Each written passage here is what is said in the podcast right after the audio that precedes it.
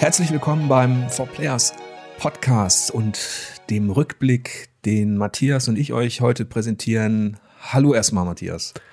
Schönen guten Nachmittag, Jörg. Ja. Bist du denn auch schon richtig wach? Aber hallo. Ich habe ja fast einen Winterschlaf gehalten. Nein, also ich, ich sitze hier im, im obersten Geschoss und die Sonne hat äh, die Dachkammer gewärmt. Also es fühlt sich nicht mehr sehr winterlich an. Außerdem zwitschern zurzeit schon alle Vögelchen so. Also für mich ist der Winter vorbei. Ja, so aus, aus beruflicher Sicht ähm, fühlte es sich, fühlt es sich immer tatsächlich noch so an wie so ein Winterschlaf. Ähm, traditionell gehen wir ja äh, in diesem Rückblick in zwei Bereiche, also die News und die Berichte. Mhm. Womit sollen wir denn starten? Wir starten ganz traditionell mit den News und ich würde auch äh, interessenstechnisch sagen mit den News, denn ja, du hast ja schon die etwas noch schläfrige Berichtssituation, Tests und natürlich auch Vorschauen angesprochen, aber ähm, was News betrifft, äh, ist einiges passiert in diesem Februar, in diesem kürzesten Monat des Jahres. Ja, also die retten tatsächlich so ein bisschen die Aufmerksamkeit, die man mhm. ja auch benötigt als Magazin. Ähm, da ist tatsächlich sehr viel passiert in dem Februar. Ähm, es startete ja schon Anfang äh, des Monats mit Stadia, dass Google die Spielesparte einstampft, die dafür verantwortlich sein sollte, dass eigentlich eigene Entwicklungen forciert werden über den Streamingdienst. Genau das kam so ein bisschen wie ein Paukenschlag. Also ich muss sagen, du hast ja da auch einen, einen, Kommentar zu verfasst. Ich glaube, du bist da befähigt, länger drüber zu sprechen, aber es ist natürlich, ähm, also einerseits es ist ein, ein Weltkonzern, eine sehr, sehr große Firma und Mai, dann stolpert sie halt in einem von ihren vielen Bereichen. Dafür läuft es vielleicht mit, mit Raumfahrt, mit E-Autos oder was weiß ich, was sie noch alles machen, besser, aber es zeugt schon auch von, von gewaltigem Missmanagement und natürlich auch davon, dass man diese Sache äh, nicht sehr gut angegangen hat, würde ich sagen, diese Gaming-Sache. Ja, ich denke auch, dass das ein auslösender Faktor war, dass man das zu also auf eine leichte Schulter genommen hat mhm. mit dieser Spielebranche. Äh, man darf ja nicht vergessen, das sind so zwei Seiten einer Medaille. Äh, einer Medaille. Einerseits hat sich Google etabliert mit seinem Streaming-Service, ähm, technologisch läuft er gut. Mhm. Michael hatte den ja auch ähm, mit der Konkurrenz, also mit, mit Nvidia, Shadow und Co. ja auch mhm. in so einen Kontext gesetzt. Also technologisch ist das schon cool. Selbst anspruchsvolle Spiele wie so ein Cyberpunk liefen dann tatsächlich im Stream teilweise besser ja.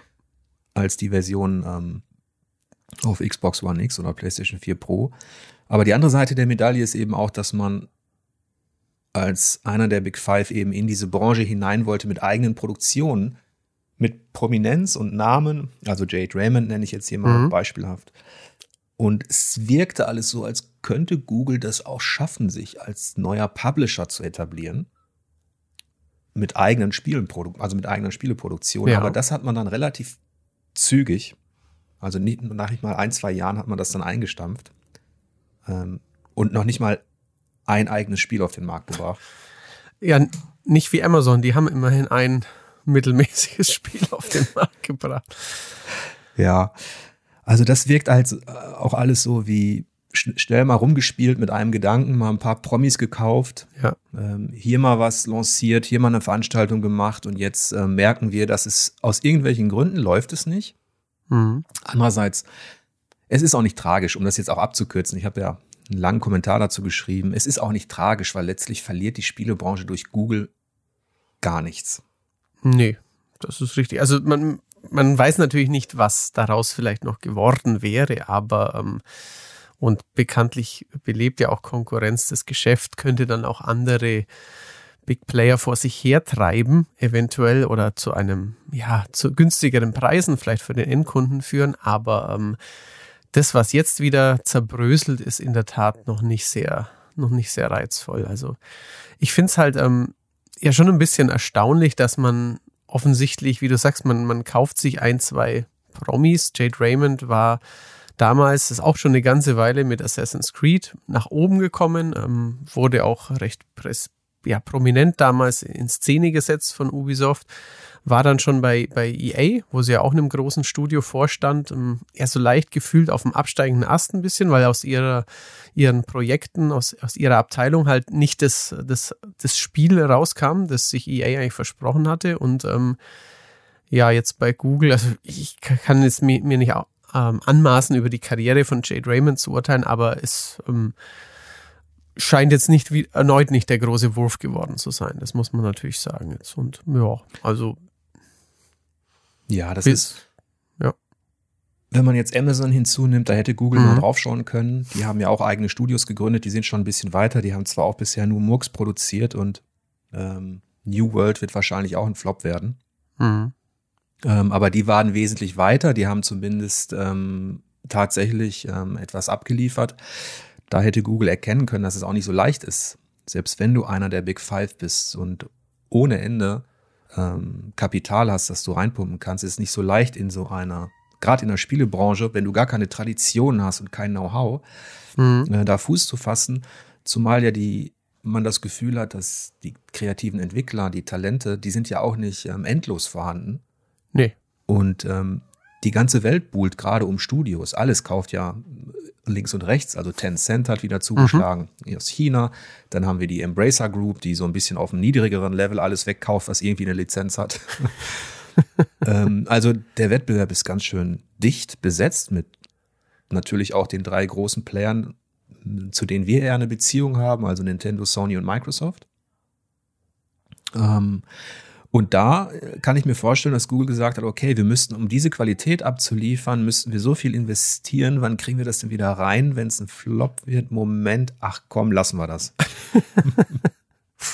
ja, so, so könnte genau die, die Überlegung dann letztlich gelautet haben. Ja, das stimmt schon. Ja. Also so, ah, hm, und dann, dann müssen wir ja auch noch, ah, nee, nee. Also ja. jetzt haben wir ein paar, paar Millionchen verbrannt quasi und die, eben die Technik läuft ja, die kann im Konzern sicher auch anderweitig genutzt werden. Also Stadia gibt's ja noch und ähm, es scheint jetzt auch nicht abgeschaltet zu werden, es scheint jetzt nicht irgendwie anzustehen, aber Google hat ja ähm, tausend andere ähm, ja, Konzernteile, wo man eben Streaming-Technologie anderweitig eben auch nutzen kann, wo es Synergieeffekte gibt, aber der Aufwand für, für eben ähm, Talente scouten, für, für Spielkonzepte entwickeln und eben ein Netzwerk an Studios vielleicht aufzubauen, die sich dann auch wie Sony oder Microsoft gegenseitig befruchten können. Das, ja, da klingt nachvollziehbar, dass du jetzt, wie du das jetzt schildertest, dass, ach, hm, puh, nee, ähm, la, lass mal, ja.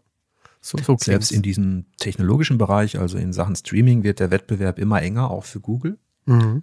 Ähm, da sind sie zwar etabliert, aber Microsoft wird bis Ende des Jahres zum Beispiel auch ähm, seine riesige Game Pass-Bibliothek mhm. ähm, so weit öffnen, dass du eben auch auf Knopfdruck aus der Wolke dein Spiel auf deinem 4K-Fernseher bekommst. Aktuell kannst du das ja nur mobil machen. Ja, richtig. Das ist natürlich wenig, weniger ähm, cool, wenn du ein Halo mobil spielst.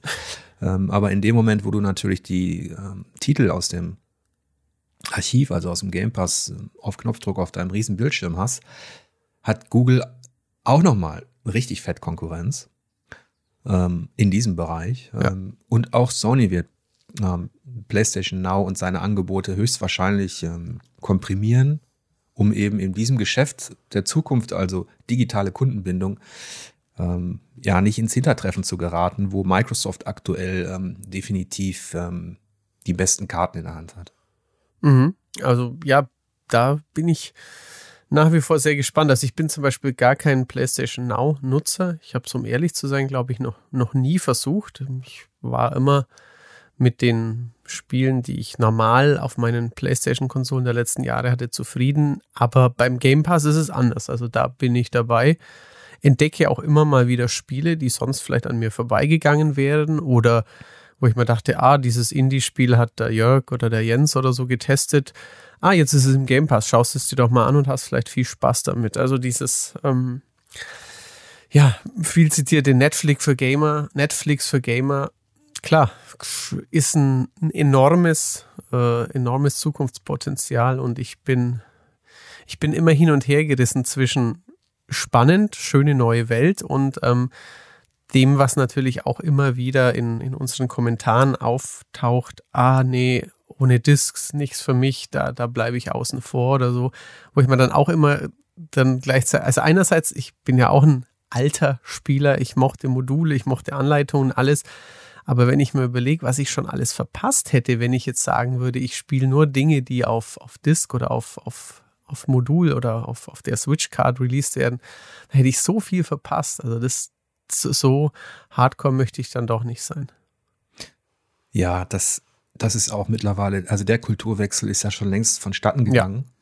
Ja. Ähm, Bei mir und es wird ja auch noch ähm, weiter fortschreiten, dass alles, was du anfassen kannst, was du dir irgendwo hinstellen kannst, was du gerne sammelst, das wird bleiben, wenn es einen gewissen Wert hat, aber eben nur noch für eine Minderheit an Liebhabern mhm. produziert werden auch. Ja.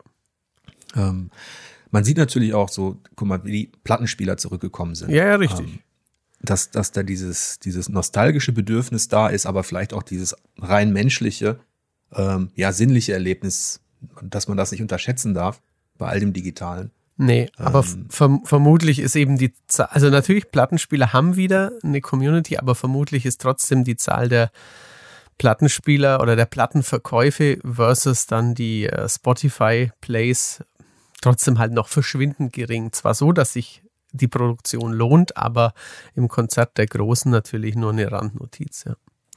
Ja, dann, das war doch das Stichwort, das Konzert der Großen. ähm, der Februar startete, wie gesagt, mit dem mit dem, mit dem Aussteigen von Stadia, zumindest ja. auf, auf der Ebene der eigenen Studios und Spielentwicklung. Ähm, aber dann gab es auch viele Verschiebungen. Mhm. Also ein, Diablo 4 wurde verschoben auf, auf nächstes Jahr, ein Gran Turismo wurde verschoben, ein Returnal wurde verschoben, Ratchet und Clank Rift Apart wurden verschoben. Kena, das war so ein bisschen meine Hoffnung, dieses kleine, stimmungsvolle Action-Adventure. Mhm ähm, das ganz putzig aussieht. Ich dachte, das kommt zumindest im März für, für die PlayStation. Und so hat man eben, ich meine, für die Xbox war ja auch nichts groß angekündigt, Halo, ne? Aber dann auch erst Ende des Jahres. Ja. Aber man hat so ein bisschen das Gefühl, dass das schon auch so ein Winterschlaf der Next-Gen-Konsolen ist, mhm. die jetzt beide in diesem in so einer Gletscherspalte verschwinden. Lieferengpässe gibt's auch noch. Ähm, also du kannst auch nicht einfach raus und dir die Konsolen holen. Jetzt kann man sagen, ja, aber zum Glück gibt es ja auch keine Spiele. Genau, vielleicht, ähm, vielleicht hat da so manche Entwickler auch gedacht, sollen wir uns da jetzt noch beeilen? Ach, aktuell kauft es ja eh niemand. Also ist quasi niemand heißt natürlich, ich, ich weiß es nicht genau, es gibt ja keine offiziellen Zahlen, aber vielleicht denken sie sich, jetzt veröffentlichen auf potenziellen 4 Millionen PS5-Konsolen oder so, da kaufen unser Spiel dann jeder Zehnte. Dann haben wir eine halbe Million verkauft, bestenfalls. Wenn wir es Ende des Jahres machen und es gibt dann 12 Millionen oder 10, dann verkaufen wir vielleicht schon eine Million. Also ich möchte nicht bestreiten, dass manche dann auch weniger Lust haben, aktuell zu veröffentlichen. Und wir haben ja heute erst wieder die News, dass äh, auch Jim Ryan sagt, ja, es wird schon besser werden, aber es kann auch gut sein, dass wir bis, bis, bis Weihnachten hin sogar noch Engpässe haben werden. Also das ist schon. Ja, das also wenn, ist. Boah. Es ist, ich glaube, bei Sony kann man sagen, ist es natürlich auch so ein bisschen Vertriebskalkül, also Taktik, mhm. dass sie sagen, so ein Titel wie Ratchet und Clank Rift Apart, da hatten wir damit gerechnet, dass der vielleicht sogar im Januar schon kommt, ja, ja. Februar. Ähm, dass die dann sagen, okay, den schieben wir auf Juni, weil bis dahin ähm, rechnen wir auch damit, dass die Lieferengpässe vielleicht oder dass die ersten Kontingente mhm. wieder rausgehen. Das kann ich mir schon vorstellen, dass man das dann äh, bewusst macht. Microsoft hat ja auch einfach gar nichts im Moment.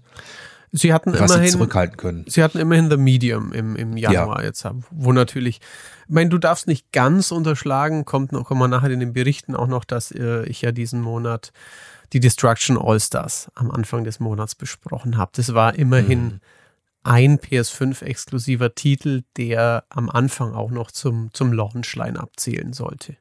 Ja, ja, aber das stimmt. Viel ist es natürlich zurzeit nicht. Also ich ertappe mich auch, wie ich auf meiner PS5 entweder Call of Duty spiele, was ich auch auf der PS4 spielen könnte, oder vielleicht mal ein bisschen Fußball Jetzt hätte ich fast gefragt, wie kann man so verzweifelt sein? Wisst ihr noch nicht durch?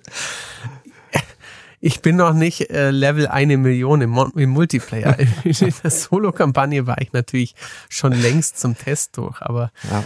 äh, es reizt mich, es zieht mich doch immer wieder an den Controller, mich mit anderen Leuten zu messen. Ja. Ja, es gibt so einige, einige Dinge, die, die kann man natürlich immer noch nebenbei zocken. So genau. Ist es ja nicht. Ja, ähm, aber so eine Konstante war auch neben der Verschiebung dieser, ähm, dieser mittleren bis ja, halbgroßen Titel war eben auch, dass so ein Nehmen wir mal ein Baldur's Gate 3, das jetzt im Early Access ist. Mhm. Jetzt gibt's ein riesen Update mit einer neuen Klasse der Druiden. Und auch dieses für Rollenspieler große Projekt ähm, hat noch kein Release-Datum. Es ist weiter im Early Access. Das heißt, es zieht sich so und wir hatten die letzten News, haben auch gar keinen mehr interessiert.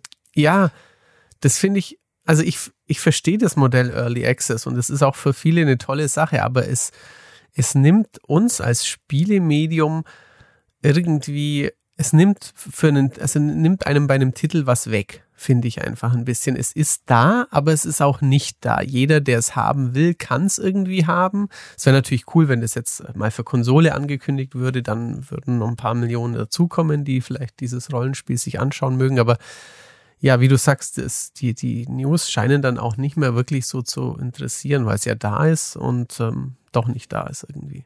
Ja, und es ist natürlich der Vorteil für die Larian Studios ist, sie haben natürlich diese Art Erfahrung der Qualitätssicherung mit ähm, schon mit Divinity gesammelt. Es war auch im Early Access so lange. Das hat seine Vorteile. Man kann sich das Feedback holen und äh, wenn ich mir jetzt so anschaue, was da alles auch geändert wird, ähm, also bis auf die Zusätze Druide und Co., dass Mhm. die jetzt zum Beispiel das Würfelsystem anpassen, dass die, die ein paar Gesprächspassagen anpassen und ein paar Dialogoptionen, ähm, dann hast du auch immer so das Gefühl, die Leute spielen schon extrem viel. Man kann schon weit reingucken. Ich habe ja damals auch eine Vorschau gemacht dazu. Ähm, Mhm. Aber so der nächste Step für mich, der ist dann immer so, der ist eigentlich, wäre da jetzt der Test. Richtig, ja. Ähm, und warum soll ich mir jetzt nochmal eine Vorschau antun, wo ich weiß, dann werden sie vielleicht wieder was ändern? Also der Reiz an dieser Welt, der ist dann tatsächlich dadurch, dass sie einerseits für alle jetzt schon zugänglich ist und dass man andererseits damit rechnen muss, dass Larian dann doch noch eine Idee hat, wie sie was anpassen können, der hält Mhm. sich da so in Grenzen. Und ist, also unser Beruf ist natürlich, äh, läuft dem ein bisschen entgegen, weil wir nicht einfach, weil wir unsere Zeit auch nach, nach Spielen, die wir testen, auch irgendwie einteilen müssen. Und du kannst jetzt nicht nebenher noch acht große Early Access Spiele im, im, ja, über die Gesamtheit der Laufzeit begleiten und dann immer die neuesten Versionen dir anschauen, dann wirst du natürlich nicht mehr fertig. Also, Das ist auch ein gutes Stichwort. Ähm, ich füge noch einmal die, die, ähm, die, die krasse Nachricht an, an dieses Rollenspiel, dass auch Vampire, die Maskerade Bloodlines, ja, ähm, nicht nur verschoben worden ist, ein weiteres großes Rollenspiel, auf das ich mich gefreut habe, sondern ähm, das komplette Studio ausgetauscht worden ist. mhm. Also Hairbrain Teams ist nicht mehr verantwortlich. Ähm, was ein bisschen erinnert an, an das, was Nintendo mit Metroid Prime gemacht hat. Das war ja auch schon eigentlich fast äh, auf der Zielgeraden, kann man sagen. Oder es war schon in Entwicklung und dann haben sie das Studio gewechselt, ähm, was ich gut finde. Aber hier ist es ja auch relativ, ähm, relativ strikt. Also das ist wirklich ein Schritt, den gehst du nur, wenn du keine, kein Vertrauen mehr hast in die Mhm. Qualität. Ja, also ich, ich glaube, es ist ein, ein, ein Dreivierteljahre her, dass ich das Spiel auf, auf einer E3 angeschaut hatte. Machte auch schon einen, ja, recht fortgeschrittenen Eindruck, aber vor allem mit der, mit der Hintergrundgeschichte von dem Vorgänger, der auch ähm, problembehaftet war und einigen doch recht altmodisch aussehenden Menschen in, im Spiel, also Texturen, Grafiken, Modellen. Also ich hatte schon Sorge, ob das wohl, ob das wohl on track ist, aber ähm, dass es natürlich sich so elendiglich lang hinzieht und jetzt wieder völlig in der Schwebe hängt, ähm, ist, ist natürlich aktuell kein gutes Zeichen. Also da, da hätte es jetzt auch kein, kein Cyberpunk kein, mit seinen vielen Problemen gebraucht, um, um jetzt zu sagen, uh, großes Fragezeichen, ob daraus noch ein tolles Rollenspiel des Jahres 2023 wird oder so. Ja, für die Leute, die die Rollenspiele mögen, ist es aktuell eine ganz komische Zeit auch, Mhm. ähm, ähm, wo zum einen wenig Titel gerade erscheinen, die wirklich einen Impact hinterlassen könnten, die irgendwas nach vorne bringen könnten oder die, mit denen man viel verbindet. Ich habe ja dann, kam ja auch so Kleinkram wie jetzt dieses Werewolf, was ich getestet Mhm. habe, was dann auch eher ein, ein Actionspiel war letztlich, ähm, auch von minderer Qualität. Ähm, das hast du wirklich aktuell und dann hast du dann so Nachrichten, dann, dass eben alles aus den Gräbern zurückkommt. Ne? Also ich hatte jetzt Ghost Goblins, du hast natürlich viele Collections ähm, Ja, ja. am Start ähm, und Nintendo hat ähm, Skyward Sword angekündigt, die HD-Version von Zelda. Ach ja, ist eines, also von den letzten zig großen Zeldas ist das einzige, das ich nicht durchgespielt habe. Habe ich irgendwann aufgehört, weil ich es ja ein bisschen zu langweilig fand, muss ich leider sagen. Und ich finde es Es ist auch das Schwächste. und ich Das finde es ich damals auch gesagt. brutal hässlich. Also das finde ich wirklich. Ich fand, mein, natürlich Nintendo hat sich schon vor einer ganzen Weile von spektakulär aussehenden Spielen verabschiedet, wenn man jetzt die reine Technik betrachtet. Aber ein Wind Waker zum Beispiel, viele mögen es nicht, aber es hat ja mit seinem Cell-Shading-Look einen wirklich tollen Look und es sah auch damals in HD dann nochmal gut aus. Aber Skyward Sword fand ich ähm, am Ende der Switch-Zeit schon so unglaublich verwaschen von den Texturen Ja. her, so ein ganz, ganz eigenartiger, bisschen so ein pastelliger, ja, getuschter Look, aber also ich Ich glaube, weiß das nicht. war auch das, das erste Zelda, dem ich, dem ich, also von den großen jetzt, Mhm. dem ich keine Award gegeben habe. Ähm, es hatte spielmechanische Probleme und eben auch in dieser HD-Version, die jetzt angekündigt worden ist. Also da ist, das ist alles andere, als dass man sich darauf freuen würde, besonders. Ja, Ähm, das, das stimmt schon. Und das meine ich ja so mit diesem Februar. Ne? Ja, also ja. zum einen diesen, diesen Winterschlaf, dann werden coole Dinge verschoben. Ähm, irgendwas schlurft ähm, noch aus dem Grab heran, was so halb gut ist. Ähm, aber dann gab es auf, auf der Nachrichtenebene immerhin noch ein paar immerhin noch ein paar Ankündigungen, die zumindest interessanter waren. Da sind wir wieder beim Thema Early Access. Ähm, wir haben uns ja als Redaktion dazu entschieden, jetzt tatsächlich auch ähm, Spiele im Early Access schon zu bewerten. Mhm. Also bisher war es immer so, wir haben lediglich Vorschauen gemacht. Dann haben wir uns nochmal zusammengesetzt, weil ähm, einige Redakteure schon den Wunsch hatten, auch mal einen Test zu machen äh, mit einer Schulnote. Und ähm, jetzt werden wir halt in Zukunft auch Titel, die im Early Access sind, besprechen mit einer Schulnote und behalten uns dann vor, sobald sie veröffentlicht worden sind, eben den finalen Test mit einer Prozentwertung zu machen. genau, ja. Und da gab es eben zwei Phänomene. Einmal wieder so ein Mittelmaß, was für viele Schlagzeilen gesorgt hat. Ähm, viele Leute gespielt haben, das war Rust. Ja, also ganz, was irgendwie 2013 oder so schon rauskam, ein wirklich recht, ähm, also was damals natürlich auch ganz anders noch war, aber ähm, schon ein lange in Entwicklung und im Early Access befindliches Survival-Spiel mit PvP-Elementen. Und das ähm, haben sich dann einige Streamer zur Brust genommen und ähm, ja, daraufhin wollten es plötzlich Millionen Leute weltweit spielen. Eben, also man sieht, dass es ähm, sehr gut funktionieren kann, wenn über Twitch und Co. Ähm, prominente ähm, Content Creator, wie man sie neudenglisch nennt, ähm, ja, ein Spiel dann gemeinsam spielen und das war ja auch bei Minecraft oder so schon oft so. Ja, und Rust ist dann getrendet, haben plötzlich sehr viele Leute gespielt und wir sahen uns dann auch, ich will jetzt nicht sagen gezwungen, aber wir dachten, wenn das so viele Leute interessiert, dann sollten wir dazu doch auch noch einen Test anbieten und haben äh, drei unserer Redakteure ausgeschickt, also allen voran den Ben, sich das dann mal genauer anzusehen. Und ja, es hat noch einen 70er bekommen, aber Ben fand es im Kern leider recht langweilig. Ja, da waren, ich weiß, da waren nicht alle so begeistert davon, dass wir jetzt äh, da Coverage dazu machen, aber wir hatten natürlich so ein bisschen eine Bringschuld, weil unsere Vorschau drei Jahre alt war. Mhm. Und dann, ähm, wenn dann so ein, so ein Phänomen entsteht und so ein Run auf ein Spiel, dann ist natürlich auch ähm, wichtig, ja, dann wollen die Leute schon wissen, was haltet ihr denn davon? Eben, also ich finde auch, das ist jetzt nicht irgendwie, wir rennen den Klicks hinterher. Also wir, wir berichten ja darüber, weil es viele Leute interessiert. Also ich denke auch, da muss man sich auch nicht genieren, wenn man dann eben noch einen Test dazu anbietet, weil es jetzt plötzlich äh, beliebt und interessant ist. Aber Und es ist auch mal ein Erfahrungswert gewesen, wenn eben zum einen hatten wir diese neue, diese neue Herangehensweise an Early Access, dass Mhm. wir da ein bisschen ähm, öfter mal draufschauen wollen und schon vorher so werten. Hier in diesem Fall konnten wir natürlich jetzt auch ähm, äh, komplett werten. Mhm.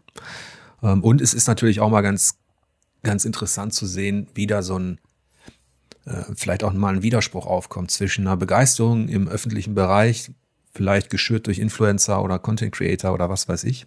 Mhm. Und dann hast du auf der anderen Seite eben ähm, eine klassische Redaktion, die draufschaut mit einer anderen Perspektive, Ja. der, obwohl alle, die daran beteiligt waren, sich in vielen Genres auskennen und dann hast du diese, diese Ernüchterung. Und im Kontext von Rust ist ja dann ein anderes Spiel noch viel, viel erfolgreicher bis jetzt gerade. Ähm, und zwar Walheim, das Wikinger-Abenteuer Ja. im Early Access. Ich glaube, das fing an mit einer News, dass es die eine Million durchbricht an Spielern. Ja. Und mittlerweile sind wir dann über zwei, drei bei jenseits der vier Millionen Ja. mittlerweile. Richtig. Ähm, und das kann natürlich auch sein. Du hast zum, zum einen hast du dieses Wikinger-Thema. Du kennst dich auch damit aus, Assassin's Creed, Valhalla. Richtig. ähm, ich habe mich mit den, mit den Gestalten ja auch so ein bisschen beschäftigt. Ähm, also das Wikinger-Thema ist prominent. Mhm. Ne? Das zieht die Leute an. Und dann hast du eben ähm, immer noch Lockdown, immer noch Pandemie. Klar. Ähm, und vielleicht sorgt das auch für so ein, für so ein, ja, für so einen Eskapismus, dass man sich dann eben mal eine Online-Welt sucht, die einfach nur irgendwie cool ist, der man sich austoben kann. Natürlich, also ähm, ich glaube auch, ähm, ist ja kein Geheimnis, dass ähm, 4net Players gerade ähm, viele Bestellungen zu diesem Spiel bekommt, weil einfach unglaublich viele Leute das ähm, ja spielen wollen. Also Pandemie ist sicherlich ähm, ja ein, Treiber für, für, für solche Phänomene. Also klar, dass das jetzt eben, wenn dann was groß ist und wenn man dann auch ähm, ja vielleicht im Freundeskreis mehrere Leute hat, die man schon Monate ein Jahr oder so nicht mehr gesehen hat, wenn die dann alle sich dafür interessieren. Klar, also finde ich auch durchaus nachvollziehbar. Ich persönlich kann jetzt mit, ähm, mit dem, also ich muss sagen, ich habe mich auch mit Valheim noch nicht groß beschäftigt, aber wann immer ich dann schon Survival oder so höre, dann, dann spiele ich lieber noch eine Runde Call of Duty oder so oder Tetris. Aber nee, aber Ja, natürlich also kann ich es nachvollziehen. Wir, wir werden, ich glaube, nächste Woche, übernächste Woche werden wir, werden wir das auch besprechen. Der Marcel hat Mhm. ja die Vorschau gemacht. Genau. Der Vorschau hat es bei uns, das ist ein ähnliches Phänomen gewesen, da ist eine große Begeisterung. Bei uns in der Vorschau hat Walheim ein befriedigend bekommen von Marcel. Mhm. Ähm, ich habe auch noch nicht reingeguckt. Ich bin ein bisschen versucht. Allerdings läuten bei dem Thema Wikinger auch immer die Alarmglocken, weil in den letzten Jahren nicht alles richtig geil war. Ja. Also ich, ich erinnere nur an Rune, was du ja besprochen hast. Ja, Ähm, das war ziemlich am Murks. Leider. Ähm, genau, also ähm, und natürlich da am Ende des Horizonts wartet ja noch ein God of War. Ja, glaubst du an 2021? Ähm, ich, ich hoffe es, ich hoffe es. Es wäre es wäre zum Weihnachtsgeschäft ein super Ja. Tusch, ein super wichtiges Mhm. Spiel. Natürlich kommt dann ein Horizon Forbidden West. Ähm, das darf man nicht unterschätzen. Und äh, I don't know. Ich glaube, wir beide würden uns jedenfalls riesig freuen, wenn, Ja, wenn dieses Spiel mit nordischem Szenario zurückkommt. doch, das wäre wär durchaus sehr, sehr schön. Ja. das stimmt. Ja, ich bin mal gespannt, was, wie sich Walheim dann entwickelt, wenn, wenn Marcel drauf schaut. Ich Mhm. weiß nicht, ob ich, ob ich mal Bock habe, reinzugucken. Ähm, ähm, äh, mal sehen. Auf jeden Fall ist das definitiv eines der Phänomene im Februar gewesen. Definitiv, ja. Und ähm, dann gab es zumindest noch ein paar nette Ankündigungen. Also Sony hat ähm, für PlayStation VR eine neue Hardware angekündigt. Richtig. Etwas überraschend, nachdem es ja lange Zeit sehr, sehr still darum war und ähm, eigentlich niemand Stellung bezog, ob, ob Sony den, ja, den mittlerweile großen Vorsprung, den andere Headsets haben. Ich meine, das kann, kann jeder verfolgen, der Jans ähm, großartige VR-Tests auf unserer Seite regelmäßig verfolgt, was da mittlerweile passiert ist, seit das olle PlayStation VR rauskam. Und ähm, es wäre natürlich spannend, wenn, wenn für, für, für die große neue Sony-Konsole ähm, dann wieder ein Headset käme. Und das haben sie jetzt bestätigt. Aber sie haben noch nicht gesagt, wie es heißt und auch noch nicht viele Details verraten. Ja, Sony ähm, beweist da auch eine Geduld aktuell. Also ähm, sie sind sich angesichts der Verkaufszahlen schon bewusst, dass das jetzt eben, wie du sagst, auch ähm, ja, das ist, das geht jetzt noch nicht durch die Decke. Sie geben dem noch ein paar Jahre, Ja. Bis sich VR weiter etabliert. Ich habe auch so das Gefühl, wenn ich mit Leuten spreche oder wenn wir auch mit unseren Lesern ähm, diskutieren oder wenn die untereinander diskutieren, dass da durchaus noch so zwei Bereiche gibt, die getrennt sind. Hm. Ähm, die einen, die sind schon überzeugt von VR und spielen das dann auch, aber dann hast du verschiedene Systeme und musst erstmal gucken, worauf konzentrierst du dich. Ja. Also diese Vielfalt an Hardware, die ist, die ist für dieses neue, junge Genre natürlich auch nicht gerade zuträglich aktuell. Ähm, und dann hast du diese andere Fraktion, die eben auch ähm, VR ma- manchmal komplett ablehnen Mhm. äh, weil man nichts auf dem Kopf haben will, keine Ahnung, oder weil man das klassische Zocken bevorzugt. Ähm, aber mich freut natürlich dadurch, dass wir auch so eine, so eine dezidierte Coverage dazu haben, also dass wir uns bemühen, da wirklich die Unterschiede ähm, ähm, zu erläutern und die aktuellen Tendenzen zu besprechen.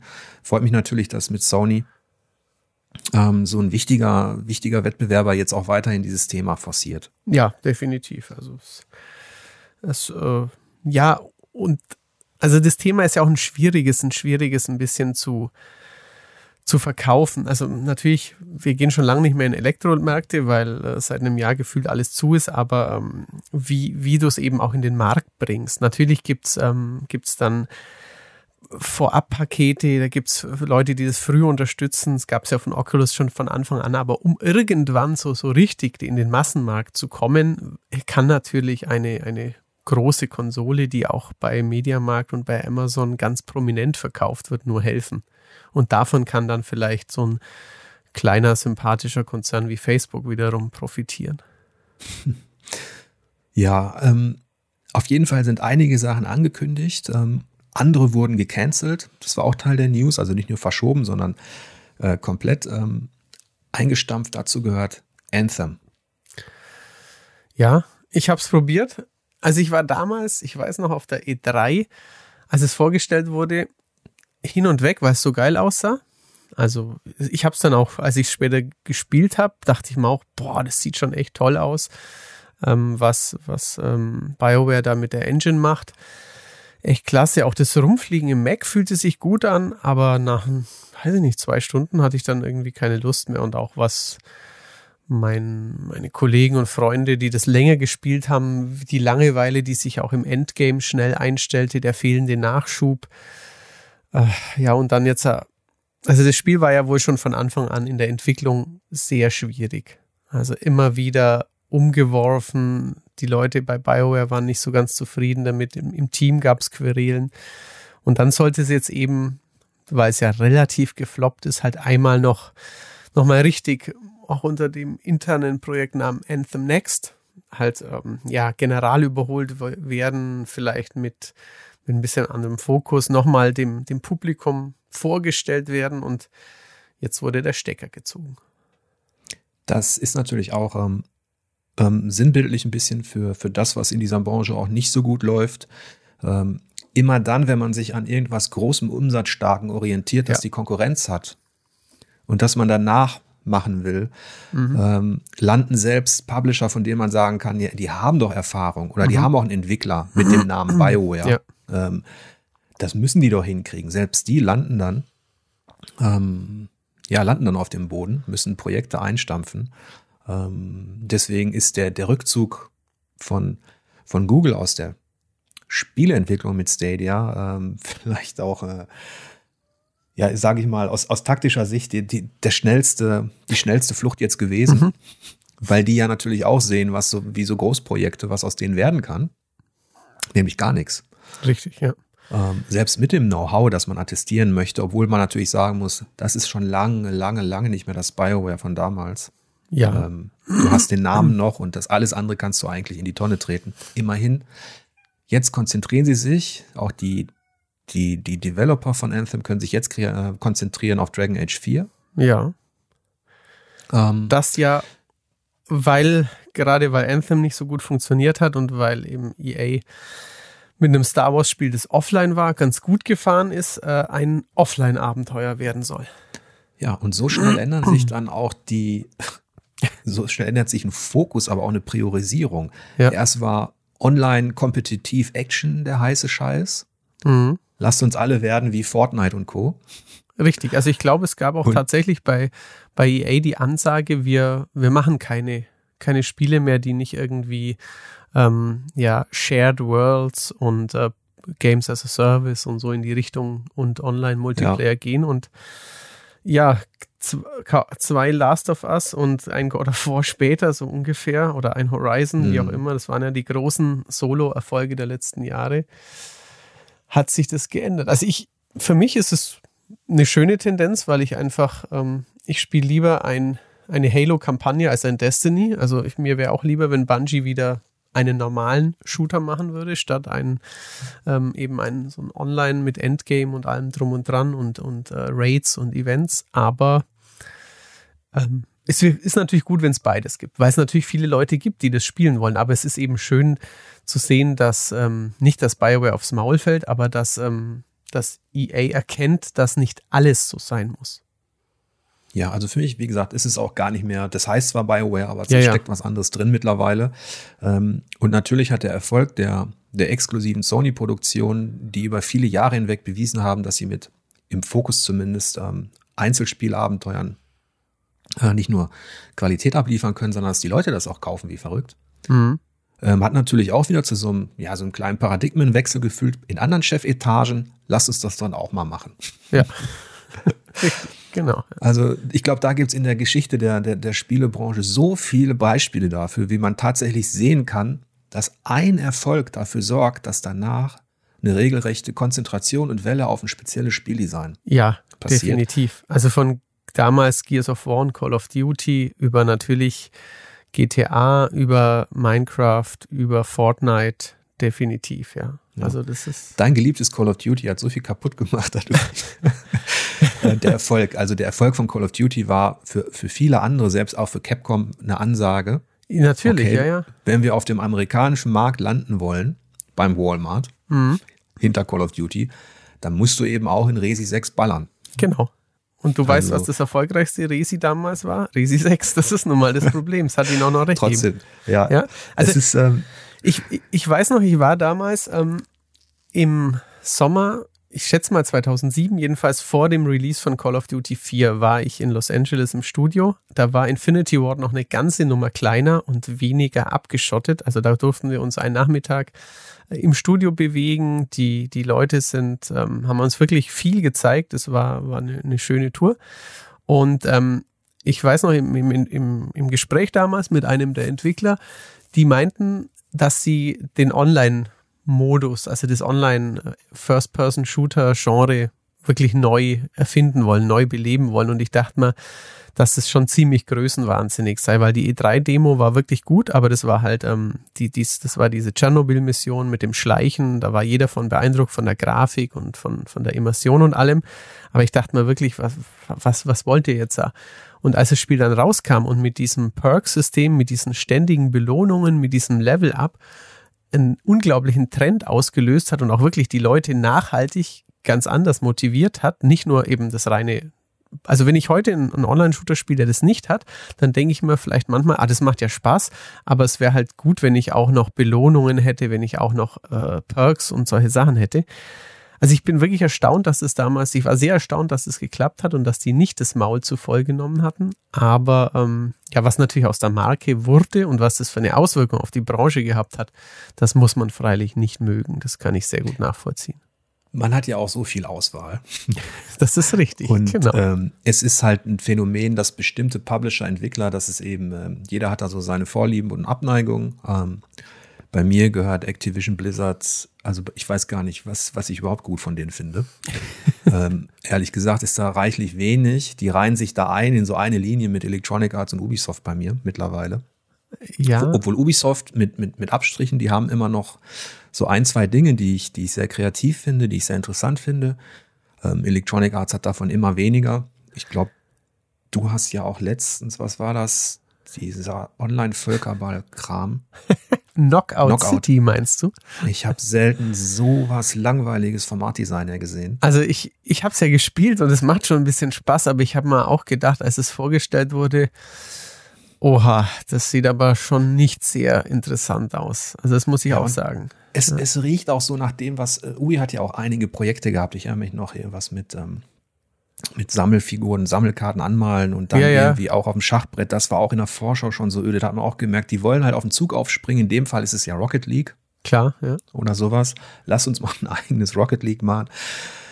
Ja, aber selbst, wie gesagt, das ist, das ist dann eben auch selbst die Erfahrenen, selbst die großen Publisher, Ja. die auf viele Studios zurückgreifen können, ähm, die greifen dann eben auch einfach mal ins Klo. Ja, also ich finde auch das, was du angesprochen hast, ähm, ich, ich kann durchaus nachvollziehen, wenn Leute sagen, aufgrund der und der DLC-Politik, aufgrund der und der Studioschließungen finde ich schlecht, was Activision, was EA, was Ubisoft oder so machen. Ich finde nur für, für mein persönliches Spielverhalten, mir würde halt was fehlen, wenn ich kein Assassin's Creed spielen würde, weil ich einfach die Serie sehr gern mag. Dafür mag ich, keine Ahnung, Division brauche ich nicht. Oder Rainbow Six muss ich jetzt auch nicht unbedingt haben. Also EA hat aber tatsächlich auch für mich schon eine ganze Weile nicht mehr viel getan. Also ich weiß, dass ich sowohl Dead Space als auch Mirror's Edge fantastisch fand, aber das ist halt nun auch schon, weiß ich nicht, zwölf Jahre her oder so. Und ähm, Activision macht halt Call of Duty, was ich gern mag. Dafür habe ich schon mit Skylanders und, und vielen anderen gar nichts anfangen können. Ich bin nur da nicht so, so streng. Ja, es ist, das ist natürlich auch eine gewisse Form von, ähm, von Vorverurteilung, die die sich erarbeitet haben. Natürlich, ähm, ja. Die ja auch mit Image zu tun hat, wobei man zwischen den dreien auch nochmal unterscheiden müsste, also zwischen Electronic Arts, Ubi und ähm, Activision Blizzard müsste mhm. man nochmal unterscheiden. Klar. Da gab es auch bestimmte Phasen der Qualitätsoffensiven und so weiter. Mhm. Ähm, allerdings, Assassin's Creed zum Beispiel war auch noch ein News-Thema. Ähm, Richtig, ja. Valhalla ist natürlich ein Verkaufserfolg. Ähm, du hast es ja besprochen für uns, aber im Nachklapp gab es dann auch eine große Unzufriedenheit ähm, bei den Leuten. Zum einen aufgrund der Mikrotransaktionen, glaube ich, mhm. und weil äh, immer noch Bugs drin sind. Jetzt ja, also ich allerdings auch nicht gespielt bis jetzt. Also ich habe es jetzt in letzter Zeit auch nicht mehr gespielt, aber ich, ich kriege natürlich mit, was, was auch äh, die Leute sich beschweren, was auf Reddit und, und in Feedback-Threads vor sich geht. Ähm, es ist halt das Problem, dass man als Kunde den Eindruck gewinnen könnte, die geben sich noch reichlich Mühe, wie sie ähm, Geld aus dem Produkt rauspressen können, aber sie geben sich nicht Mühe, Fehler zu beseitigen. Und das ist natürlich eine, eine lang, langfristig keine schöne Strategie. Es ist nie eine schöne Strategie, aber auch langfristig eine, die ihnen auf, äh, ja, auf die Füße fallen könnte, weil man sich dann vielleicht beim nächsten Assassin's Creed, wenn man die Serie eigentlich mag, daran erinnert, dass es ein großes Ärgernis für einen war und dass man dann vielleicht nicht mehr zugreift oder auf die eventuelle Game of the Year Edition wartet, die aber natürlich für die, den kurzfristigen Erfolg eines Produkts, für diese, ah, wir haben im ersten Quartal sechs Millionen verkauft, nicht so viel bringt. Also ähm, könnte sein, dass sie sich damit selbst keinen Gefallen tun. Aber wir wissen halt auch, dass die Mikrotransaktionen diese XP-Booster, diese Kostüme in so vielen Spielen drin sind und sich halt leider wie geschnitten Brot verkaufen und unglaublich viel Geld für relativ wenig Aufwand generieren.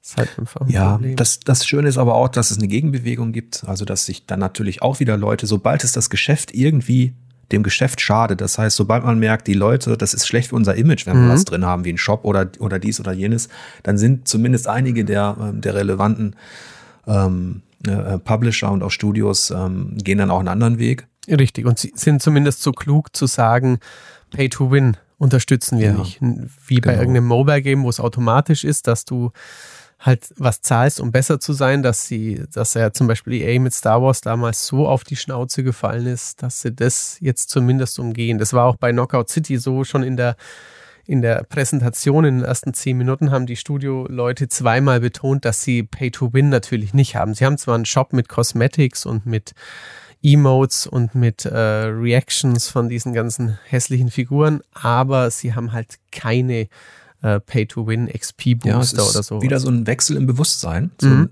zumindest bei einigen ja. Beteiligten. Ähm, weil man merkt, ähm, wie schnell heutzutage dieses Feedback, was du dann bekommst, auch ähm, wirklich sehr negativ sein kann. Ja. Ähm, wir waren gerade bei Activision Blizzard, hatten ein bisschen abgelästert. Ich denke, wir sollten noch ein bisschen weitermachen. Der Marcel hat eine super Reportage geschrieben über die Entwicklung von Blizzard, mhm. die ja Teil dieses Riesenkonzerns äh, sind und die, die sich über die Jahre hinweg äh, gewandelt haben. Eigentlich waren sie mal mit eines der coolsten Teams auf diesem Planeten. ähm, sind auch vollkommen zu Recht, ähm, haben sie Erfolge gefeiert, die dann durch natürlich durch World of Warcraft ähm, auch finanzielle Dimensionen erreichen, die man sich gar nicht vorstellen kann. Ja. Ähm, und Marcel hat äh, recht gut analysiert, wie, wie dieses, ähm, wie nach der Übernahme auch ähm, diese Konzentration auf noch mehr Ertrag, noch mehr Profit, mhm. noch mehr Gewinn ähm, letztlich dafür gesorgt hat, dass, dass dieses Studio seinen Glanz verloren hat. Ja, also Blizzard war ja immer ein Studio, das relativ wenig Titel herausgebracht hat, das sich Zeit genommen hat. Aber dann wussten halt die, die Fans auch, dass wenn sie lange auf Diablo 2 damals gewartet hatten, dass es dann ziemlich das wurde, worauf sie sich gefreut hatten und dass man viel Spaß damit haben konnte oder dass StarCraft noch so und so lange unterstützt wurde. Und ähm, da haben sie sich eben, also ich bin selbst nicht der große ähm, Blizzard-Experte, aber ich habe eben auch äh, die Reportage, ich habe sie mir nicht durchgelesen, ich habe sie mir angehört, denn es gibt auch eine, ein wunderbares Video davon, das man auf YouTube und auf unserem Portal finden kann. Und ja, da wird einem schon klar, dass einiges halt doch leider wohl eben von der Geldgier oder ist es Gier, zumindest vom, vom finanziellen, vom, vom kapitalistischen Konstrukt eines börsennotierten Konzerns namens Activision, ja, vieles korrumpiert wird. Es ist auch so, dass man sich ein bisschen dann, was man sehr schön beobachten kann, dass man sich von seiner eigenen, von den eigenen Werten, den eigenen Traditionen entfernt, die immer bei Blizzard auch natürlich zusammenhängen mit den Fans, mhm. die sich, sowas hat immer Vor- und Nachteile. Aus meiner Perspektive als, als Spielekritiker hat es nicht nur immer Vorteile, wenn man, wenn man den Fans quasi nach dem Mund entwickelt. Ja.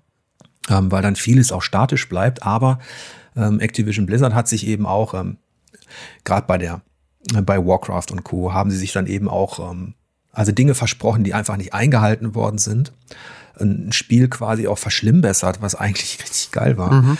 Ähm, und du hast eben auch dieses, ähm, dieses Gefühl, dass die, ja, diese ehemalige Kreativschmiede, dass du halt, dass sie sich fokussieren auf das wenige, was, was eben Ertrag bringt und das dann eben bis zum Ende gemolken wird. Ja, das ist ähm, richtig. Aber ich glaube auch, wie, wie wir vorhin schon bei, ähm, bei BioWare angeschnitten hatten, es ist halt oft schwierig, wenn man dann so viele aufgeladene Emotionen, weil man die Spiele so mochte, mit, mit, mit der Gegenwart und mit der Zukunft verknüpft. Das war früher bei Rare so. Das war, keine Ahnung, wenn, wenn man irgendwann SNK mochte in den 90ern, weil die so tolle Prügelspiele gemacht haben, zehn Jahre später war der Konzern zweimal verkauft worden und die drei Gründer waren weg und die zehn Chefentwickler hatten eigene Studios aufgemacht, so, so gefühlt zumindest. Das ist halt immer schwierig, dann da so viel hinein zu interpretieren, was ich auch mache bei meinen Lieblingsspielen, aber ähm, es führt einfach oft zu Erwartungen, die diese Leute oder diese Studios nicht mehr erfüllen können, weil die Leute gar nicht mehr da sind. Oder aber, dass es damals vielleicht toll war, aber ich weiß natürlich nicht, wenn jetzt heute ein Jade Empire oder ein Conquer's Bad Fur rauskommen würde, so wie die das damals gemacht haben. Natürlich hat sich die Videospielwelt auch weitergedreht und für damalige Verhältnisse waren sicher viele Dinge ganz, ganz toll. Aber aus heutiger Sicht würde man vielleicht etwas darüber lächeln. Und es ist natürlich auch ein mahnendes Beispiel, was passiert, dass dieser Erfolg auch zum Fluch werden kann. Mhm. Ähm, dass selbst, ähm, und jetzt hast du ja eine Re regelrechte, abseits jetzt von der, von den ganzen Kündigungswellen, die sie, äh, die jetzt bei Blizzard äh, ja, da richtig. stattfanden, mhm. trotz der Tatsache, dass du Rekordgewinne machst, ähm, hast du ja auch dieses Phänomen, dass es eine gewisse Talentflucht gibt. Klar. Also, dass entweder etablierte Köpfe, die mitverantwortlich waren für kreatives Design in der Pionierphase, dass die dann eben Blizzard verlassen oder eben verlassen müssen. Mhm. Und das zieht sich eben durch, gerade durch diese drei, die ich genannt habe, Ubi, Electronic Arts, Activision Blizzard. Mhm. Viele Kreativköpfe aus all dieser drei Publisher ähm, haben eben in den letzten zehn Jahren gesagt, nee, wir haben da keinen Bock mehr drauf auf dieses Hamsterrad ähm, wir können unsere kreativen Ideen nicht mehr umsetzen, wir können hier nichts mehr gestalten, wir gründen ein eigenes Studio. Richtig, ja. Und so sind uns natürlich auch viele, viele kleine kreative ähm, Produktionen wurden uns so beschert und ähm, viele dieser, dieser Ex-Mitarbeiter bei großen Publishern sagen eben, dass du, dass du einfach nur noch Teil einer Maschine bist dann. Klar. Also die, die ähm, noch dabei sind, die sagen immer, wie unglaublich toll es ist, an der Call of Duty Marke mitzuarbeiten. Aber die, die weggegangen sind, die sagen, oder auch gerade von, von, auch von Assassin's Creed, die weggegangen sind, die sagen dann, dass sie äh, endlich mal wieder Lust hatten, eigene Sachen zu machen.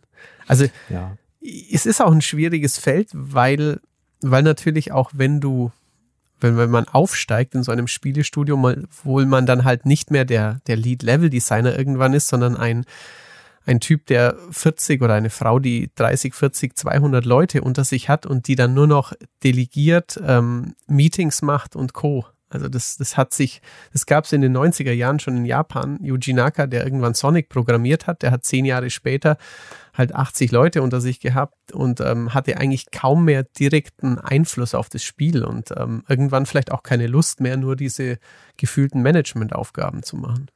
Ja, es, es, es gibt natürlich auch immer Gegenbeispiele. Auch, auch in diesem Fall liegt die Wahrheit natürlich in der Mitte. Das es ist auch möglich, dass du innerhalb eines großen Studios bei einem großen Publisher ähm, wirklich kreatives, ein kreatives Werk mhm. ablieferst, auch als ein Team, das mehr als 100 Leute hat. Ähm, das ist auch möglich. Ähm, das ist halt eine große Kunst, auch diese Mitarbeiter und diese, diese Vision, die man vielleicht hat, also diese Leidenschaft für Spiele, mhm. das dann über mehrere Jahre auch aufrechtzuerhalten, gegen alle Widerstände, die es da eben gibt. Ähm, Sei es, weil Fans unzufrieden sind, weil, weil Mitarbeiter eben, weil, weil das Arbeitsklima nicht cool ist oder weil man Druck bekommt. Mhm. Ähm, trotzdem ist es möglich, das zu schaffen, aber selbst ein, ähm, Hideo Kojima oder selbst die, die, die Sony Studios müssen stets daran arbeiten, da wirklich auch da, für das Umfeld zu sorgen, ähm, dass nicht so ein, so ein Bruch entsteht zwischen der einerseits verkauft man sich als kreativer Visionär oder als talentierte Spieleschmiede, Andererseits will man, ähm, will man Umsatz machen und ähm, möglichst viele Spiele verkaufen. Und das ist wie wahrscheinlich auch in vielen anderen Branchen daraus, da draußen, diese goldene Mitte zu finden, ist schwierig. Schwierig, ja. Das glaube das, wie du sagst, die anderen Branchen, das trifft bestimmt auch auf den Film oder auf, auf Serien zu. Immer, was verkauft sich gut, was möchte der Kunde, was, was möchten die, die visionären Köpfe, die Kreativleute eigentlich. Das ist, es ist schwierig, ja. Definitiv. Was mich dann freut, ist dann tatsächlich, wenn so ein Phänomen da ist, auch bei Electronic Arts, wie jetzt ähm, das Star Wars Abenteuer. Mhm. Ähm, das ist eigentlich gegen den damaligen Kursen ein Solo-Abenteuer gewesen, mit Fokus, verkauft sich auch noch gut.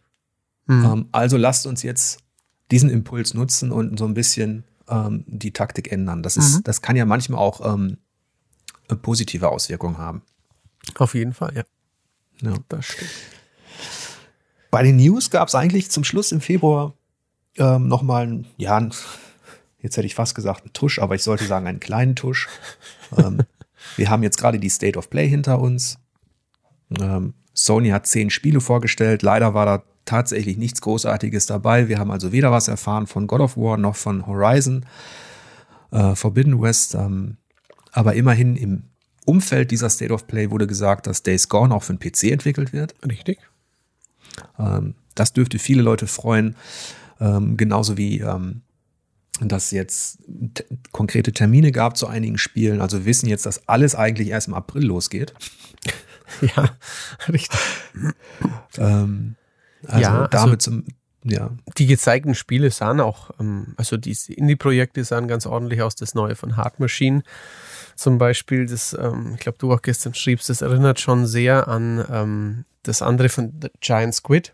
Beide Titel fallen mir jetzt nicht. Solar Ash ist das neue von Hard Machine und das andere war The Pathless. The Pathless, genau, das ich immer noch nicht gespielt habe, leider.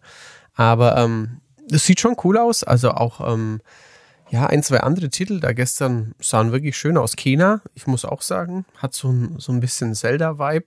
Schaut, schaut auch technisch wirklich gut aus da habe ich ja gehofft, dass es vielleicht ein, einer der Titel ist, die im Frühling, also im März, April ja, ja. kommen, aber das kommt ja dann tatsächlich auch erst im, was war es, August oder kommt Oktober? auch erst im August, ah ja, okay. Ja. ja.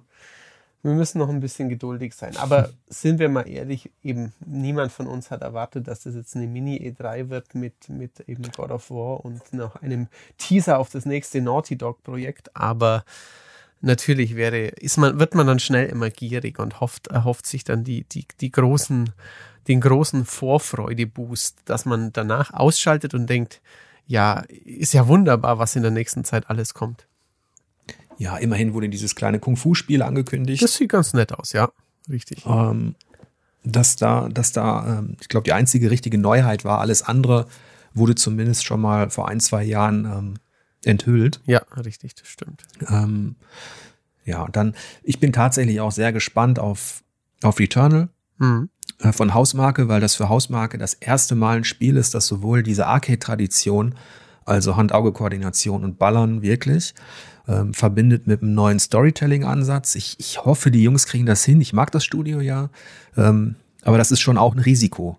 Ja, also es sieht, es sieht mitunter hochinteressant aus, das Spiel. Ich bin halt etwas skeptisch, habe etwas Bauchschmerzen wegen dieses ähm, ja, Roguelite-Ansatzes, dass es so ein Gameplay-Loop gibt, wo man sich immer wieder neu orientieren muss und ähm, wo, wo dann bei mir immer gleich die Alarmglocken klingeln, dass ich mir denke, ach, wie cool wäre das, wenn das jetzt ein zwölfstündiges Abenteuer wäre, wo ich eine Welt erkunden kann und wo ich nicht im Hinterkopf haben muss, ach, ich muss jedes Mal wieder das Gleiche machen, muss wieder von Null mich nach vorne kämpfen.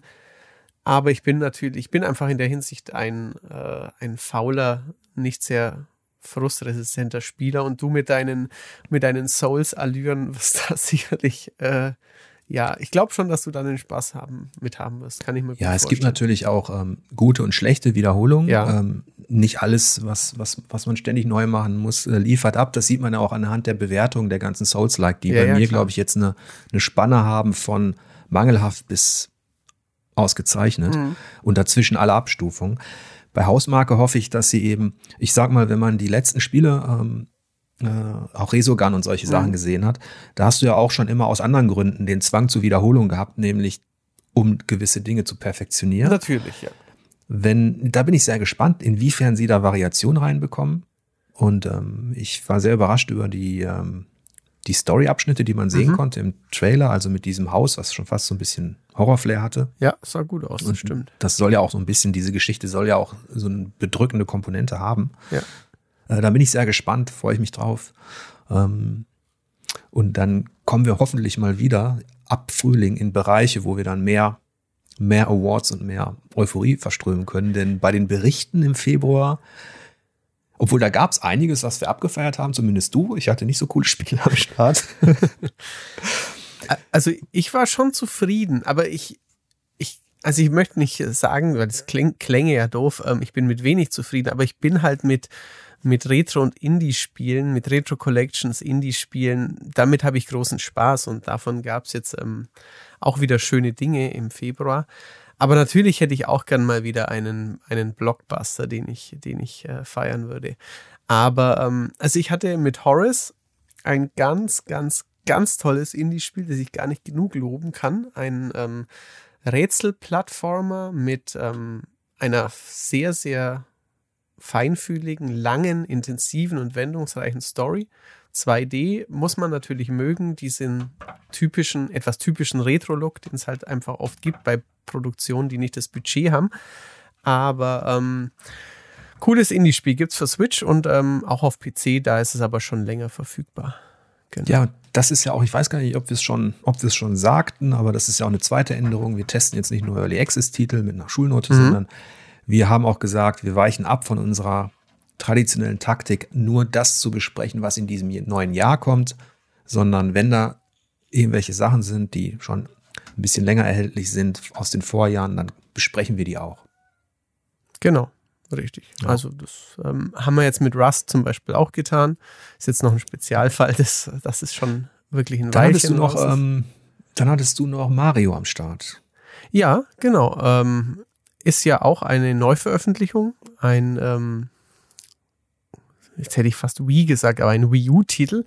Ähm, des Jahres 2013, der sehr, sehr gut war und der ist jetzt mit einem Zusatz und zwar ähm, ja, einem Bowser, Bowser's Fury, einem Zusatz, mit, in dem man natürlich auch Mario spielt, aber der tatsächlich nicht einfach nur neue Levels liefert, sondern ähm, eine andere Kameraperspektive, eine andere Spielwelt, ein anderes Konzept mit einem riesigen Bowser, der alle paar Minuten auftaucht und äh, Mario so ein bisschen jagt und zum Duell fordert. Ist auf jeden Fall ein, schöner Zusatz gewesen, der mir zwar nicht so viel Spaß gemacht hat, unterm Strich wie das Hauptspiel, weil ich ihn, also mir hat es viel Spaß gemacht, es durchzuspielen, aber ich finde ihn einfach nicht so gut wie das Hauptspiel. Aber trotzdem ist es ein, ähm, ja, ein schöner Zwischenhappen für Switch-Spieler, bis das nächste große Mario kommt und natürlich, ähm, ja, es ist immer zweischneidig.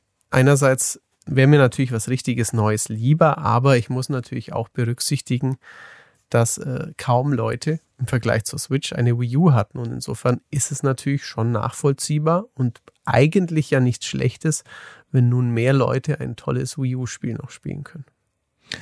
Es geschlagen wurde dieser Goldtitel letztlich ähm, von Persona 5 Strikers. Genau.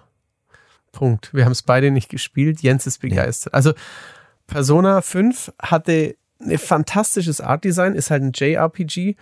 Ähm, das neue Strikers, da sind viele ähm, Musou-Elemente drin, also von den Dynasty Warriors, vom, von dem Team. dass es jetzt Echtzeitkämpfe gibt, sieht aber immer noch ziemlich cool aus, aber hat natürlich damit einen anderen Fokus, einen anderen Rhythmus.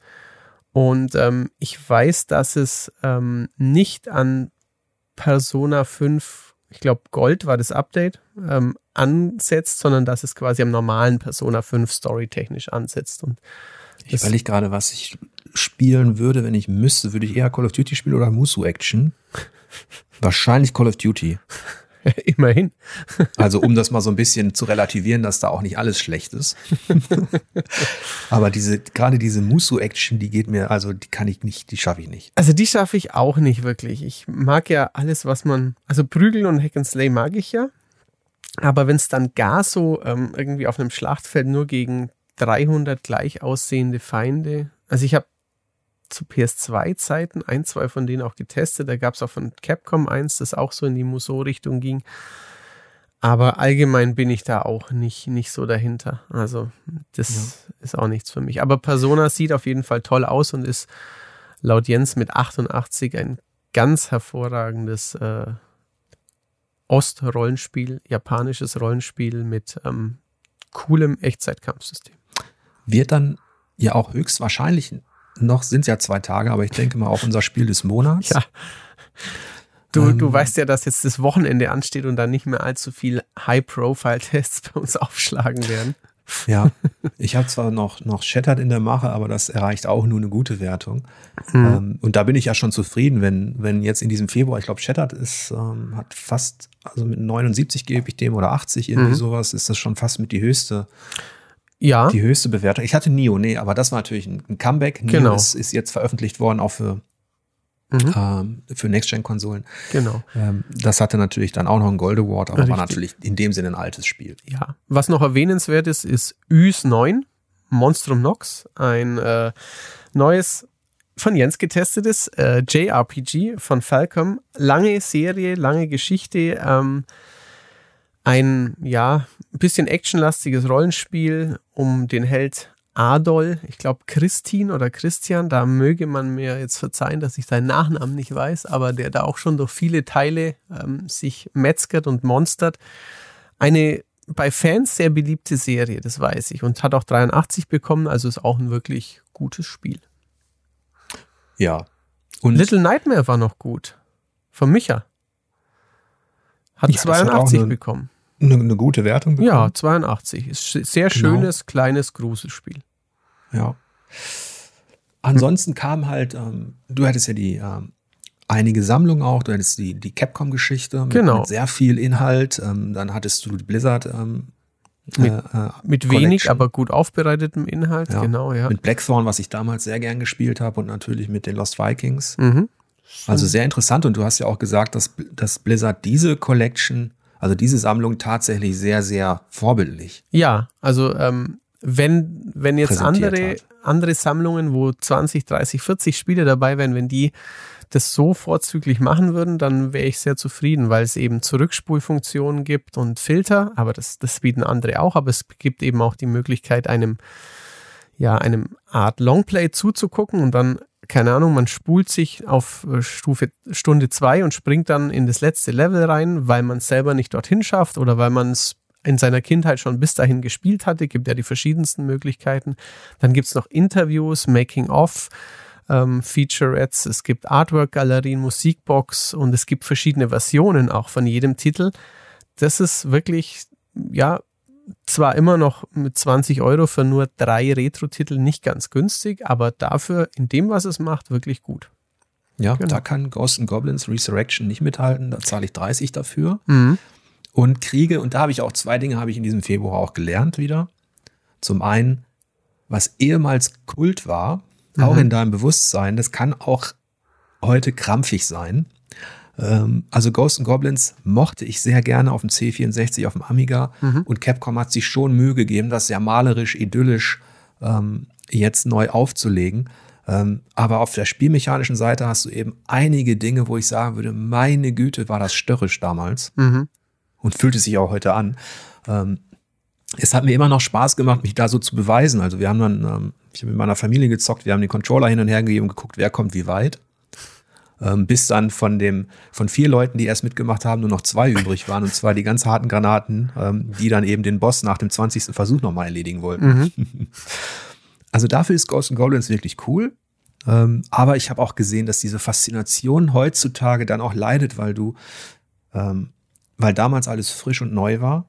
Das war alles das waren alles coole neue Welten und Erlebnisse. Und heute hast du so viel Vergleichspunkte auch bei Plattformern. Mhm, klar. Ähm, auch bei 2D-Kampfspielen, sage ich mal. Richtig, da hattest du in den letzten Jahren, ob es ähm, ein Dead Cells ist oder so in die Richtung, da, da ist wirklich genau, viel Hollow Knight und, und ja. sowas alles. Slane, du hast ja auch ein paar Sachen getestet. Natürlich, ähm, klar. Da, da das heißt, ja, die Auswahl ist riesig. Eben, und es gibt halt welche, die auch Probleme haben, aber es gibt eben halt auch welche, die die Dinge ähm, ja anders anpacken und vielleicht auch einfach dynamischer ja. mittlerweile sind. Also bei, bei einem Ghost in Goblins hat mich immer gestört, dass, dass der Arthur halt nur in eine Richtung schießen kann, dass er sich etwas behäbig anfühlt manchmal. Also ich, es war ja, ist ja auch Teil der, der Retro-Teil ist Teil der Capcom Arcade Collection, die ich jetzt, also das Capcom Arcade Stadium, das ich getestet habe. Auch da habe ich wieder reingespielt. Es ist immer noch hübsch mit seinen Pixeln, aber wenn ich nicht zurückspulen könnte, was in dem Titel zum Glück möglich ist, bei deinem nicht, dann würde ich doch sehr schnell verrückt werden, weil ich, ja, ich tu, das, das würde ich mir dann so lange nicht mehr antun, das muss ich leider du sagen. Du kannst halt auch ähm, so Kleinigkeiten wie, dass du nicht gegen Leitern springen mhm. kannst, ja. um schnell hochzukommen, sondern dass du unten starten musst, während ja. du von rechts und links fliegt dir alles um die Ohren.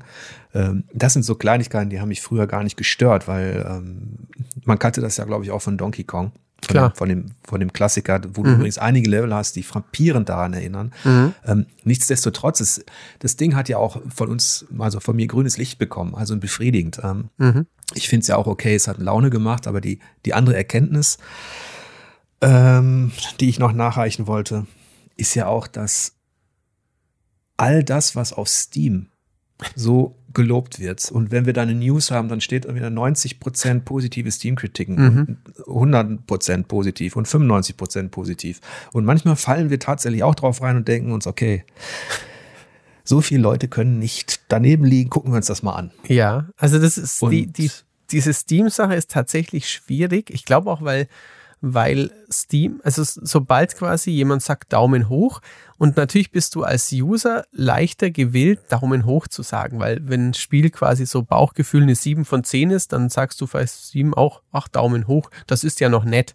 Und wenn das natürlich viele Leute dann machen, dann kommt man irgendwann dazu, dass dass 95 Prozent der Leute sagen, ja, das ist 60 bis 100% Spielspaß und dann kommst du auf diese enormen Zuspruchraten ja. und dann denkst du das System ja. soll natürlich auch positiv verstärken. Eben, klar, ne? ja. Das, das ist ja auch klar, das ist, äh, Steam ist letztlich die, ähm, profitiert natürlich davon, dass du eher positive Rückmeldungen bekommst und außerdem darf man das natürlich auch nicht zu trotzdem merke ich mit dem Reinfallen, meinte ich ja auch, so dieses, dass wir auch innerhalb der, innerhalb der Redaktion dann sagen, ey, guck mal, das geht da durch die Decke bei Steam, sollen wir ja. uns das mal anschauen. Richtig.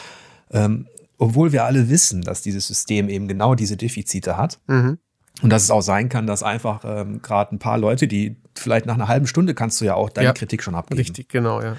Ähm, dann hast du vielleicht auch Titel, die de deshalb eine Fanbase haben, weil die über Kickstarter kamen oder weil die eben eine lange Community-Bindung hatten. Und die, die bewerten das natürlich alle positiv. Natürlich. Klar. Und dann kommt da so ein Potenzial, wo wir in der News, wo wir in der News hatten, dass es so ein bisschen wie The Last of Us aussieht. Mhm.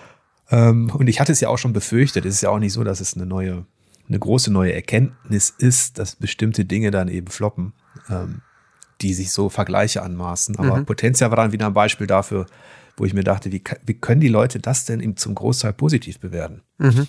Ja, das ist, also das, ich habe es ja auch, ähm, ich hatte es auch irgendwie in unserer Berichtplanung, wo wir immer so überlegen, was wir in den nächsten Wochen testen, mir auch mal angeschaut und dachte, ah ja, stimmt, kommt nur für PC und so. Aber das war schon, ja, also da, da konnte man dann schon recht schnell sehen, dass es wohl ähm, kein gutes Spiel einfach ist. Und das hat sich mit einer 45er Wertung ja dann auch bestätigt. Ja, ich habe da wirklich noch, ähm, das habe ich noch mit dem zugedrückten Auge gemacht. ähm, es sind halt vier Leute direkt von der Uni. Ähm, es sieht auch ganz solide aus, aber es ist letztlich spielerisch natürlich unterirdisch.